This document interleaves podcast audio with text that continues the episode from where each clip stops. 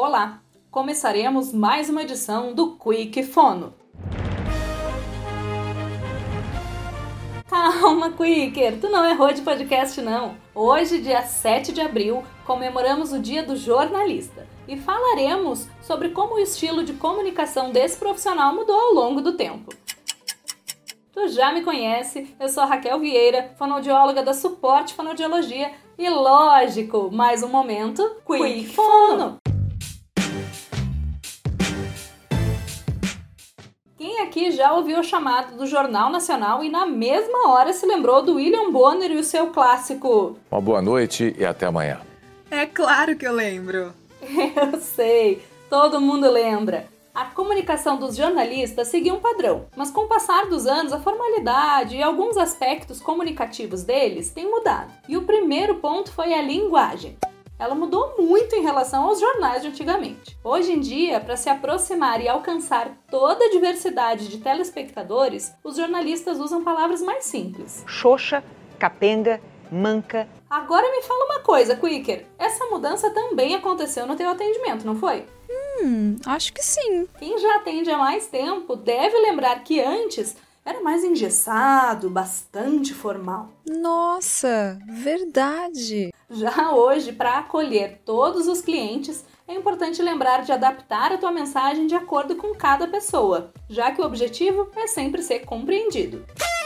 O segundo ponto que se transformou é a maneira dos jornalistas usarem os parâmetros vocais. Atualmente, eles variam o tom, a modulação da voz, a velocidade da fala e eles também perceberam que precisam dessas variações de acordo com a notícia. Uh. Olha só esse exemplo retirado de um jornal de 1998. Escuta aí. Antônio Vicente da Silva, de 54 anos, era o motorista dos dois líderes no dia do crime, no fim de março. Ontem à noite, Antônio Vicente tinha acabado de jantar e estava de costas para a porta quando foi atingido por um único tiro de espingarda calibre 20. E agora, esse trecho atual, de 2022. Em questão de minutos, o mundo testemunha explosões na madrugada e milhares de pessoas tentando a fuga para se proteger. Que baita mudança, hein? E a gente tem visto muito esse tipo de ajuste por aí. Por isso, preste atenção nos parâmetros que eu acabei de comentar, para que tu tenha um bom desempenho no teu atendimento. E por último, temos a persuasão. Esse ponto tão importante da comunicação dos jornalistas também sofreu mudanças ao longo do tempo. Hoje em dia, tem se falado muito em fake news.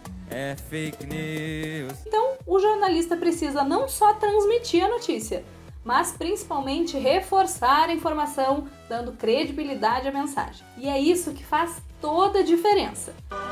Excelente. E Quicker, já sabe, né? Fica de olho nesse ponto da tua comunicação para que tu também conquiste cada vez mais a confiança e a audiência do teu público. Pois é, querido telespectador, é, opa, ouvinte. Aproveite essas dicas, mas se precisar, é só chamar a nossa equipe para um atendimento ou um helpfone. Os contatos estão na descrição do podcast. Até a próxima! Tchau!